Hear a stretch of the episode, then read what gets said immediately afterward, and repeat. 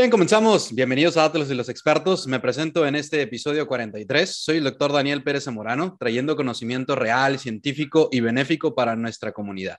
Nuestro invitado del día de hoy, repitiendo aquí en el programa, el doctor Gustavo Arramide, especialista en urología, alta especialidad en laparoscopía y cirugía robótica, participando en algunas publicaciones, con más de siete años de experiencia en cirugía urológica y con una gran dedicación a su especialidad. Doctor, bienvenido. Muchas gracias, Daniel. Me ha gustado estar aquí. Me ha gustado ya 43 capítulos, ya bastantito. Ya, ya, ya, ya, ya, llevamos un ratito. Creo que estos son los primeros. Ya Me ha gustado cómo has crecido bastante. Muchas gracias, muchas gracias. Pues eh, siguiéndole aquí, echando ganas y tratando de llevar eh, información real para nuestros pacientes, ¿no? Entonces, eh, pues el tema de hoy será el sistema quirúrgico Da Vinci y cirugías urológicas. Un tema que pocos conocen, un tema que eh, eh, va a la vanguardia y que seguramente les va a interesar bastante cuando empecemos a hablar de él, así como también van a ver muchos beneficios que pueden obtener a través de este. Doctor, ¿listo? Muy bien, pues empezamos aquí con la primera pregunta. Ya no hace falta introducción porque pues ya eres parte del programa. Entonces, hacemos la pregunta número uno, que sería, ¿qué hace un urólogo?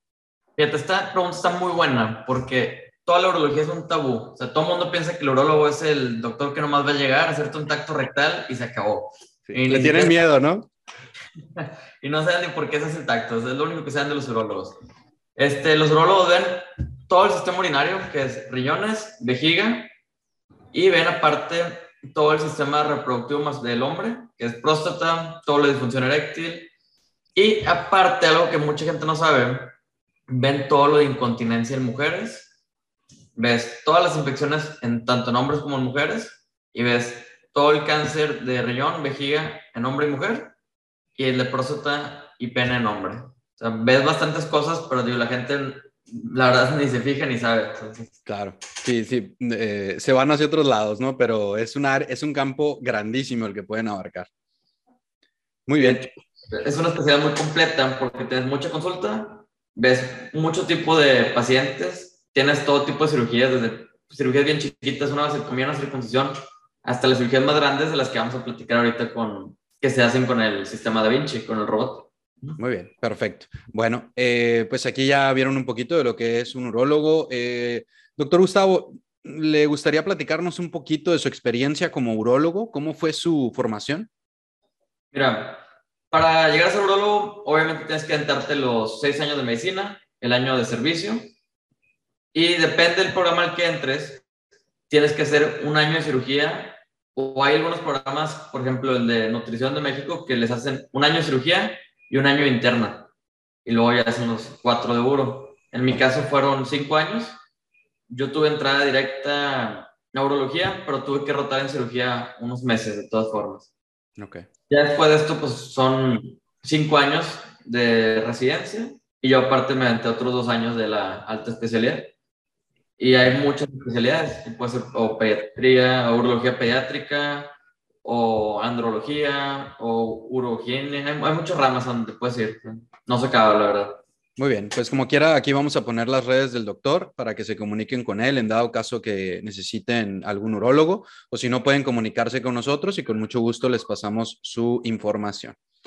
Bueno, pues vamos aquí a la siguiente pregunta, que sería, ¿cuándo debemos recurrir a un urólogo y qué tan seguido? Mira, desafortunadamente la gente nada más va al urólogo cuando ya o la regó o de plano se siente muy mal. A mí me gustaría que se inculcara que, por ejemplo, hombre sano, a los 30 años te toca un check-up general de todo, que es los estudios generales de sangre. Este, estaría muy bien que vayas con un urólogo, que también es un médico, te puede orientar en todo. Aparte, te puede orientar en todos los aspectos sexuales. cualquier inquietud que tengas, y estaría ideal que aparte también te pudiera checar riñones y vejiga. Cada vez es más común encontrar o piedritas o inclusive tumores en pacientes jóvenes. Entonces, a los 30 años yo considero que es la edad ideal para ir por primera vez. Si ya tienes más de 30 años, a los 40 tienes que empezar a hacerte el estudio de sangre de la próstata. Entonces, a los 40 es obligado la primera visita con el urólogo. Mujeres con, cuando tienen infecciones que están batallando, o infecciones muy seguido, o incontinencia, pues ahí, ahí una, deberían ir con el urologo para que las oriente. Muy bien. Y ahí, por ejemplo, que tocaste el tema del chequeo de la próstata, ¿qué pudieras recomendarle a esos hombres que tienen miedo a ir al urólogo para revisarse la próstata, que ya no es, no es en algunos casos necesario utilizar los, el dedo, ¿no? Sí, varía mucho. aquí hay opiniones muy, muy divididas, porque en realidad el cáncer de próstata que se detecta con el tacto es un cáncer que ya está algo avanzado. si te estás haciendo, si tienes tu estudio de sangre en los valores normales, difícilmente vas a tener el tacto rectal alterado, o sea, va a estar normal la próstata. Entonces, en lo personal, lo que yo hago es tomo el estudio de sangre, que va del 0 al 4, digamos, del 0 al 2 no hago tacto, si está arriba del 2, pues ya valdría la pena hacer el tacto. Porque quieras o no, por ahí puedes detectar alguna bolita o algo sospechoso. Aunque es un porcentaje muy bajo, pues vale la pena hacerlo. Claro. Es muy rápido, la verdad. Entonces, no. ¿Me ibas a decir algo? No, no, no. No. Sí, es incómodo, no es doloroso, es algo muy rápido que se tiene que hacer y pues ni modo. Si está indicado, se tiene que hacer. Obvio, no es a todos los pacientes y no es a pacientes jóvenes, o sea, en realidad tiene indicaciones nada más, no, es para todo, el, todo mundo tiene que hacerse el tacto. Imagino que también si tú te previenes y vas antes al urólogo, pues tienes menos riesgo a que, a que te, te hagan este procedimiento, ¿no? Sí, porque mira, el, el cáncer de próstata es el cáncer que más afecta a hombres y el que de los que más producen muertes en hombres. El estudio es meramente preventivo. Si te detectan una elevación en el antígeno uh, muy temprano, pues, si te detectan una elevación en el antígeno muy temprano, este, te hacen más estudios, este, igual y te evitas el tacto y ya te dan un diagnóstico. Y ya con eso, si, si tienes cáncer y es en un estadio muy temprano, pues un cáncer curable. Entonces, fíjate, hace poquito vi que en México el 40% del cáncer de próstata se detecta ya con metástasis, ya cuando el cáncer arrojó implantes a, a otros órganos. Cuando en los países primermundistas el 11% de los cánceres son los que ya están fuera de la próstata. Bien diferente, ¿no? La, la, el porcentaje. Sí le falla mucho a los mexicanos ahí la, la prevención y tomar medidas preventivas hacia la prevención. En base cuentas, es les falla mucho a la gente de aquí. Claro, es mucho el miedo, ¿no? Yo creo que los pacientes que te han tocado también. Yo creo que también entre el miedo y que lo, es raro que el hombre vaya con el doctor. O sea, como dije hace ratito, ah, cuando la regó con algo, algún tropezón o que de plano ya se siente muy mal. Claro. Que es lo que te digo, debería cambiar. O sea, el hombre de los 30 años debería ir una vez con el urólogo y hay chequeos los eventuales dependiendo de cada paciente. Claro, muy bien. Pues para los hombres que nos están escuchando ya saben, hay que acudir al médico, hay que revisarse, hay que estar al pendiente y cuidarse bastante bien. Bueno, pues vamos a la siguiente pregunta, que sería, ¿cuáles son las enfermedades más frecuentes en urología? Adelante. Bueno, aquí, aquí te lo voy a poner en dos partes. Pacientes jóvenes son infección de transmisión sexual, disfunción eréctil. Es, esa la comparten los jóvenes y los adultos, aunque no lo creas, hay mucha disfunción eréctil en, en pacientes jóvenes. De hecho, si estadísticas viene que hasta, por ejemplo, en general en toda la población, se dice que del 15 al 18% de todos los hombres han presentado o tienen disfunción eréctil. Obviamente, entre más edad va subiendo la probabilidad de que lo tengas. Pero bueno, volviendo. Pacientes jóvenes son enfermedad de transmisión sexual, algo de disfunción, casi siempre con un factor psicógeno. Y ya en pacientes mujeres, incontinencia, infecciones de repetición, esas infecciones que le están volviendo y van con el gine y les da tratamiento o con el médico general y les da tratamiento y no vuelven. Ya en pacientes más grandes eh, son síntomas de problemas de la próstata que empiezan a batallar para orinar. Igual infecciones y la urgencia más común de todos los tiempos, las piedras. Eso no falla, es lo más, yo creo que es la urgencia que más vemos los urologos, piedras en los riñones. que se me olvidó decirlo hace rato, es algo también que vemos bastante, piedras. Perfecto. ¿Y alguna otra enfermedad que se te venga a la mano, a la, a la cabeza, que, que, las relaciones? como les dije hace rato, algo que, que sepan, el cáncer de riñón y vejiga y próstata los opera el urólogo, porque somos los, la especialidad que siempre estamos operando esos órganos. Y por ejemplo, hacemos mucha cirugía de riñón por infecciones, por piedras, entonces somos los que tenemos un poquito más preparación para realizar una cirugía de quitar un riñón o quitar una vejiga, o en este caso el cáncer de próstata, somos los únicos que, que lo hacemos y los que más lo hacemos. Mujeres grandes, o sea, mujeres postmenopáusicas, hay muchas que tienen incontinencia y no se tratan y viven así y piensan que es normal, que toser y se fue orina, o hacer esfuerzos, eh, estornudar, reírse, que se les salga tantito pipí. No es normal. Y muchas señoras piensan que sí y así se la llevan batallando acompañar y pues no, o sea, sí deberían de revisar eso. Perfecto. Muy bien, pues vamos a la siguiente pregunta, muy relacionada también, que sería, ¿Qué cirugías son las más frecuentes en urología? Yo ya hablamos de algunas, pero para entrar un poquito más en detalle. Las cirugías más frecuentes. En lo estético del pene, la circuncisión es ya sea por estética o porque presentan fimosis, que es cuando se cierra el, el pejito que cubre el pene y no se hace para atrás. Esa sería... ¿De las más frecuentes? Vasectomía. Básicamente es lo más básico del urólogo. O sea, tienes que hacer circuncisiones y vasectomías que es lo que más te pide la, gente joven. Como te dije, piedras en todas las edades y, en, hombres y mujeres es parejo. Esa es de la también. Yo te podría decir que los urólogos lo que más operamos son piedras, circuncisión, vasectomía y en hombres más grandes, cirugía de próstata. Que tanto para próstata benigna como para cáncer, los dos.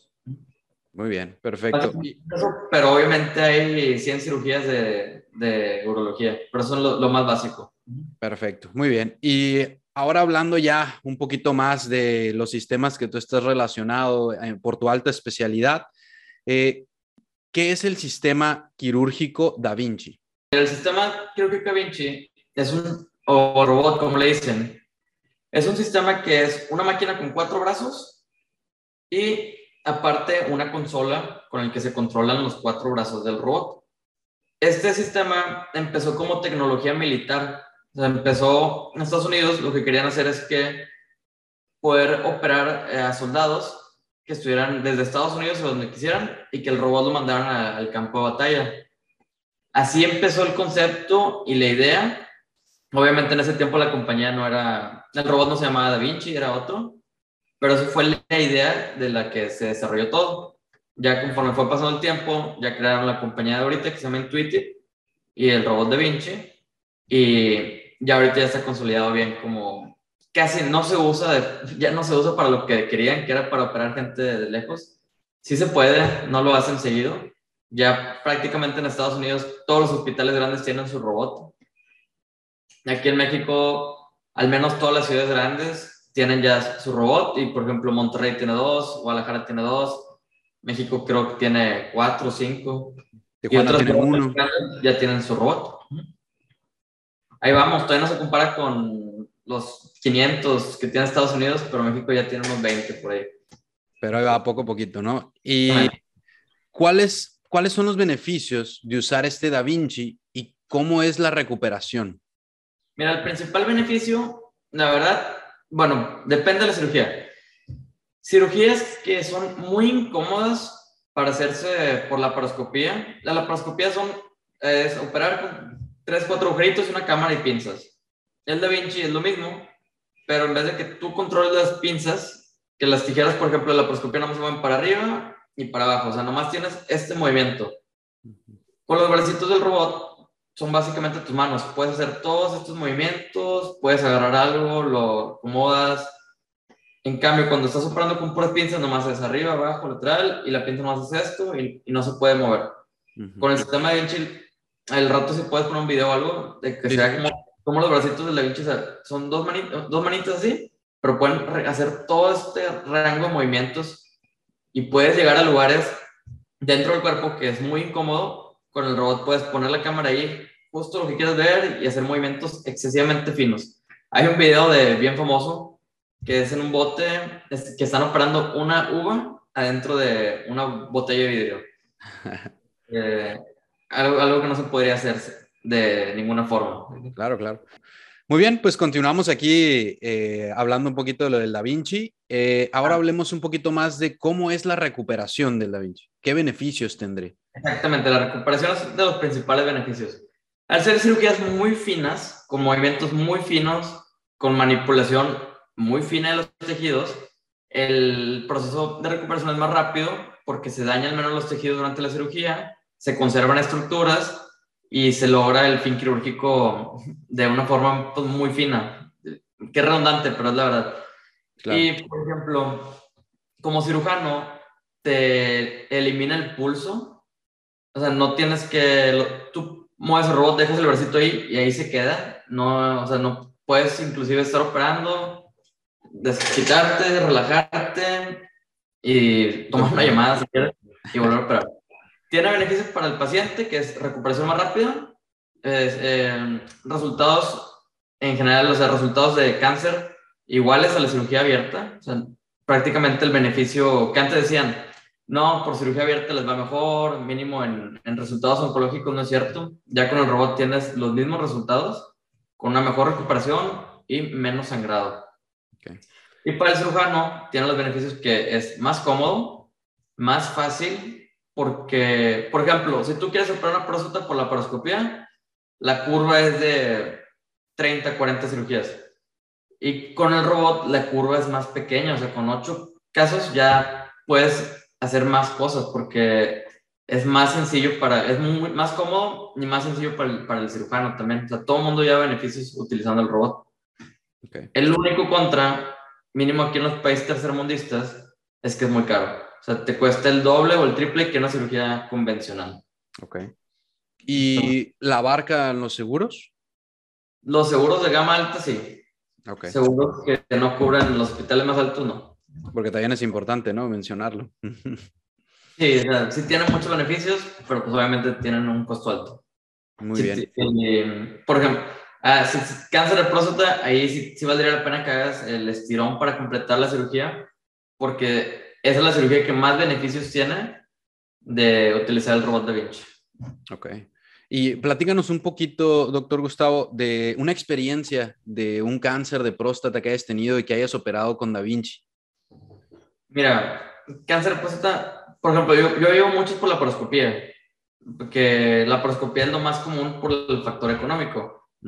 Entonces, por ejemplo, algo que hace por la paroscopía, en, por ejemplo, la parte más difícil de la cirugía es cuando tienes que suturar, eh, cuando quitas la próstata, queda la vejiga y la uretra al otro lado. Y tienes que hacer esa sutura, digamos, eh, así siendo realista, esto es acá, tienes que hacerlo hasta acá y estás trabajando en un hueco muy pequeño y tienes que hacer movimientos muy complejos. Por la paroscopía, ya ahorita con experiencia, eh, te digo, pues tardas que 20, 30 minutos. Con el, con el Da Vinci, al hacer esa parte, te tardas 8 a 10 minutos. Porque. Rapidísimo. Porque acá es de que das un punto con el porta y luego busca la aguja, tráete los dos piezas por acá, acomoda la aguja. Y con el robot no, o sea, cuando das el punto así, con el otro el robot te agarra la aguja, das el otro punto abajo, acá lo agarras. Eso te simplifica bastante este tipo de cirugías. Okay. ¿Y el, tipo de anestesia aquí en estos pacientes cómo es? Tiene que ser general y ya dependiendo del paciente, si se puede poner también bloqueo epidural. Casi siempre son doble técnica los anestesiólogos. Okay. Pero por eso tiene que ser general porque van a inflar el gas con abdomen. Sería muy incómodo para el paciente estar despierto, la verdad. Muy incómodo y muy difícil de, de ventilar para el anestesiólogo. Muy bien, pues aquí ya salió otro episodio para hablar de cirugía de próstata. próximamente también ahí te, invitaremos para hacerlo. Entonces, para que estén al pendiente de, un episodio de cirugía de próstata. igual casos, por ejemplo, de riñón, riñones muy difíciles de operar por la paroscopía, o sea, que está, digamos, el riñón y que, digamos, casi la mitad del riñón tiene un tumor. Y quieres preservar el, el riñón, o sea, nada más quitar el tumor Igual por la paroscopía está un poquito complejo porque eh, son movimientos que tienen que ser muy finos para no romper el tumor y que no se vaya a derramar el contenido del cáncer o para disecarlo bien y que no tengan bordes positivos. Los movimientos muy finos del robot, que digo, en la, la paroscopía nomás hace esto. con el robot puedes hacer movimientos muy finitos para ir separando el tumor del riñón. Son ahí como los principales beneficios sobre la laparoscopía que, que te puedo decir que he experimentado. Okay. ¿Y cómo fue el entrenamiento de, de, usar un robot? ¿Cómo te sentiste al usar un robot a la diferencia de la laparoscopía? Bien diferente, la verdad, eh, bien, porque con la laparoscopía tienes retroalimentación táctil, o sea, tú puedes con la pincita, por ejemplo, estás disecando y dices, ah, no sé si ya llega el pubis, tú puedes con la pinza le, le, empujas y dices, ah, mira, aquí está el hueso, se siente. Con el robot no hay retroalimentación táctil, o sea, si tú le mueves el brazo, se va, le va a seguir y vas a... Va a ir, sí. Y vas a, a ir lastimar algo. Eso, eso es lo principal y ser muy cuidadoso porque, por ejemplo, con el robot igual, si te sientes la máquina y por error mueves el brazo o algo, tú mueves el brazo dentro del paciente y puedes hacer ahí un desorden o algo. Una lesión vascular o intestinal. sí, principalmente es tener más cuidado. Y una de las ventajas, una de las ventajas que mencionas es el tiempo, ¿no? Que puedes concentrarte 10 minutos eh, lo suficiente como para, pues, no necesitar hacer muchos movimientos, ¿no? Sí, exactamente. Eh, son, son movimientos más precisos. Y tú estás viendo, tú, tú pones la cámara enfrente de lo que quieres hacer y haces los movimientos que necesitas. Aparte, no mencioné hace rato, la visión es en tercera dimensión. Entonces, ves las profundidades de una forma real. O sea, tú puedes, acá está tal estructura y ves el movimiento real. Que en la laparoscopía es 2D. O sea, tú juegas con, pues por lógica, dices, estoy haciendo más, más cerca de la imagen, estoy acercándome, pero en realidad no es tercera dimensión. Muy bien. Wow, eso, eso sí es un dato bastante importante. ¿eh? Muy bien. Bueno, pues vamos a ver ahora eh, la siguiente pregunta. ¿Qué cuidados se deben de tener con el Da Vinci en el quirófano? Ya hablamos ahorita de cuidados de no moverse mucho, pero vamos a profundizar un poco. Bueno, cosas bien básicas. Que apagar apagar la máquina. se puede, si no te das cuenta, se puede quedar prendido. De hecho, sí nos pasó en el entrenamiento cuando usamos el simulador al principio este, pues no sabemos que teníamos que pagarlo de cierto lado y sí, ahí nos dieron las regañadas de que a perder o algo. Pero te piden que el quirófano esté a cierta temperatura, este, tener mucho cuidado con, con todos los materiales porque cada pieza del robot es carísima. O sea, si tú tiras el lente son miles de dólares o si, porque las pinzas que son, el equipo normalmente se usa, son desechables te salen los bracitos, pero las pinzas que usas son desechables, tienen 10 usos. Entonces, si usas mal una, pues ya la rompes y perdiste varias cirugías. Entonces, claro. Eso, ¿qué más te podría decir de... ¿Como cuántas personas están dentro del quirófano? Bastante. Mira, son dos cirujanos con el robot, un cirujano en la consola tienes al ingeniero biomédico al tanto de cualquier falla con el robot. Ok. Que si, si hay fallas, la verdad, este, pues no sé si, no necesariamente el sistema, pero humanas, que de repente, no tanto el robot, pero la sala, que de repente no hay gas en la sala, o no, no jalan las pantallas. o sea, son, son, el tipo de cosas que pasan, yo creo, en todos los hospitales de México, hasta en los mejores, o sea, no, entonces tienes que estar preparado para todo eso. Por eso tiene que estar siempre un biomédico, tienes dos o tres enfermeras y siempre hay otros doctores que quieren estar viendo la cirugía. Entonces, sí son que cinco a siete personas por cirugía. Okay. Aparte que es algo súper novedoso, ¿no? Sí, aunque ya, tenga, aunque ya tenga un buen rato, tiene pocos años que empezó a agarrar auge. Si mal no recuerdo que desde el 2000 el primer robot de todos fue aquí en Monterrey, en el TEC, en el San José. Creo que fue 2009, 2008, no recuerdo. Pero fue el primero y, digo, y duró mucho tiempo siendo el único en México. Entonces, tiene 5 o 6 años que se empezó a, ir a más ciudades y a, y a agarrar vuelo. Probablemente en 5 años ya no va a ser tan novedoso como ahorita. Muy bien, pues esperemos que eso también haga que disminuya pues, el precio para que sea más accesible para todos, ¿no? De hecho, pues ya no tardan en salir otros, otras compañías. Hay varios robots. Hace poco, cuando estaba en mi fellow, me tocó dar esa clase. Hay unos siete robots en proceso de salir al mercado. De prospectos. obviamente es un proceso lentísimo de, para que se apruebe por eh, países, por la FDA, por cosas, pero a futuro ya va a haber, va a haber competencia. Muy bien. Bueno, y aquí, doctor, después de hacer la cirugía, ah, ¿qué cuidados debe tener el paciente? ¿Los mismos que una laparoscopía, menores o qué cuidados debe tener? Los mismos. Ah, por ejemplo, ahí donde yo hice mi, mi especialidad, en el Instituto de Urología Robótica Monterrey, con el doctor López Verdugo, todos los pacientes los operamos y al siguiente día caminar, siempre. Nada de quédate en cama o quédate sentado, no. Así te operamos, el siguiente parte caminar, todo el día caminando, no toques la cama. Si quieres irte al sillón o al reposer, pero no moviéndote. Ok.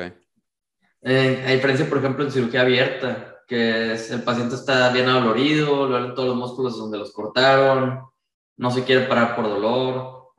Acá el, pues el dolor es muchísimo menos, entonces el paciente prácticamente está como si nada el siguiente día. Muchas cirugías de riñón al siguiente día se van a su casa. Si el paciente, oye, me siento excelente, adelante, tipo, vete a tu casa sin problema. Okay. Y por ahí estaba leyendo otra vez que en Estados Unidos, después de la cirugía de próstata, no los dejan ni internado, los mandan a, su casa. Bueno, los mandan a un hotel con enfermera, pero los sacan del hospital luego, luego. Muy bien. Luego más ahorita con tiempos de, de tantas infecciones, pues mejor que estén en la casa, ¿no? Sí, fíjate. Muy bien. esos bacterias bien feas. O virus. Bueno, muy bien. Pues vamos con la última pregunta, que sería, doctor, ¿alguna sugerencia o comentario para quienes piensan ir a, un urólogo? Yo creo que lo que puedo decir es, no tengan miedo. O sea, olvídense de esos tabús, eso de que vas con un urólogo que te, no sé, que te dé el piquete, nada que ver. O sea, yo creo que por esa mentalidad y esas ideas, la gente siempre se espera hasta que algo ya es grave o andan con miedo y con estrés cuando en realidad probablemente no tienen nada. Entonces, básicamente eso, o sea, anímate con el urologo, te va a ir bien, te va a orientar y te va a recomendar pues, lo mejor para ti. Entonces, igual como con cualquier especialidad, ve con el doctor si lo necesitas o si tienes duda por lo menos. Muy bien, perfecto. También para los médicos que nos escuchan es importante que no quieran quedarse solamente con el paciente, porque a veces se les hace fácil y me ha tocado ver mm, pacientes que me llegan después de tres, cuatro médicos con los que han visto y en vez de que lo vea yo, le digo, ¿sabes qué? Yo ya no soy la, solución, es ir con un, con un urólogo. Entonces también es importante que los refieran cuando corresponde al urólogo. Sí, fíjate, hablando de esto, lo más común que me pasa es ver eh, piedras, pacientes con piedras, que les dan puro antibiótico y analgésico, pero ni le piden tomografía ni nada. O sea, tienen un eco, sospecha de piedras y no sé por qué, bien común eso. Entonces, esto, una anécdota. sí, estoy 100% de acuerdo contigo. O sea, si no es algo de tu expertise, igual yo como urologo, cualquier cosa que veo que no es urología, siempre digo que la última palabra la tiene el subespecialista. Claro. Muy bien, perfecto. ¿Algo más que quieras agregar, doctor Gustavo, antes de terminar el programa? Nada, muchas gracias, doctor Daniel, por la invitación. Es un honor estar en tu programa. Eh, espero ir pronto para visitarte. Claro que sí, aquí lo vamos a tener pronto en Atlas, entonces vamos a ver ahí una campaña de urología para los que quieran eh, inscribirse a la campaña, pues con toda confianza, ya próximamente estarán ahí enterándose de este evento. Doctor, pues muchas gracias. Pues, gracias por regalarnos un poco de su tiempo y su conocimiento. Eh, sabemos que está bastante ocupado y estuvimos muy contentos de tenerte de nuevo.